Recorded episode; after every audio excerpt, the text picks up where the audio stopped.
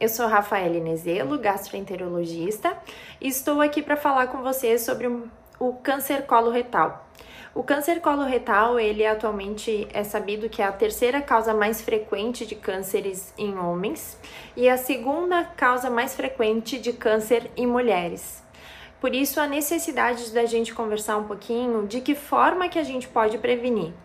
Inicialmente, a gente sabe que existem alguns fatores de risco que são totalmente modificáveis, que seria o sedentarismo, a alimentação gordurosa, alimentos processados, o uso de bebida alcoólica, o cigarro, a carne vermelha, o churrasco, a obesidade, tudo isso a gente tem como modificar a fim de evitar o câncer coloretal. Alguns outros fatores seriam fatores genéticos, história familiar de presença de câncer no intestino, doenças inflamatórias intestinais e também as pessoas que já têm pólipos intestinais. O que, que são pólipos? São lesões que são pré-cancerosas que elas se desenvolvem através de células em proliferação dentro do intestino. Então, o câncer ele vai se desenvolver, a maioria deles, através desses pólipos intestinais, que são totalmente preveníveis com a realização da colonoscopia.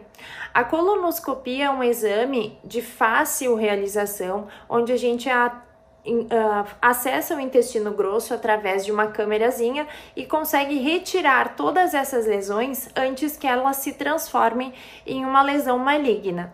Então, uh, é importante vocês avaliarem a necessidade de fazer a colonoscopia. Então, todos os pacientes acima de 50 anos deveriam fazer colonoscopia. E se houver algum familiar com já histórico de uh, câncer coloretal, deveria fazer antecipadamente, por volta dos 40 a 45 anos. Espero que vocês tenham gostado da dica e estou à disposição. Fiquem bem. Até mais!